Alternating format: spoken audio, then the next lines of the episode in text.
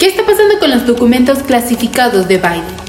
Yo te pongo en contexto. En los últimos días se ha hecho noticia los documentos clasificados del presidente de los Estados Unidos, Joe Biden, los cuales algunos fueron encontrados en su casa en Delaware. Sin embargo, estos no serían los primeros. Otros documentos también habrían sido encontrados en noviembre en varios lugares que el presidente frecuentaba, como por ejemplo su oficina en el Penn Biden Center. Porque sí, esta investigación está activa desde el año pasado. El material clasificado como top secret formaba parte de los registros del gobierno de Barack Obama, cuando Biden era vicepresidente del país, entre los años 2009 y 2017. Los funcionarios que encontraron los documentos en la casa indicaron que se habrían recuperado seis de ellos.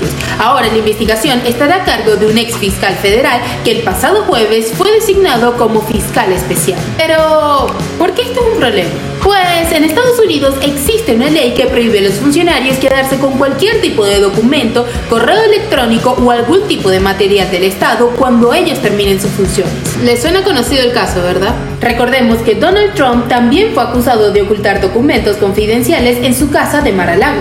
Sin embargo, esta vez, según la Casa Blanca, no hay ningún tipo de similitud con el caso de Trump, ya que en este proceso están participando abiertamente los abogados y el mismo presidente de los Estados Unidos, para que esto pueda terminar lo más pronto posible.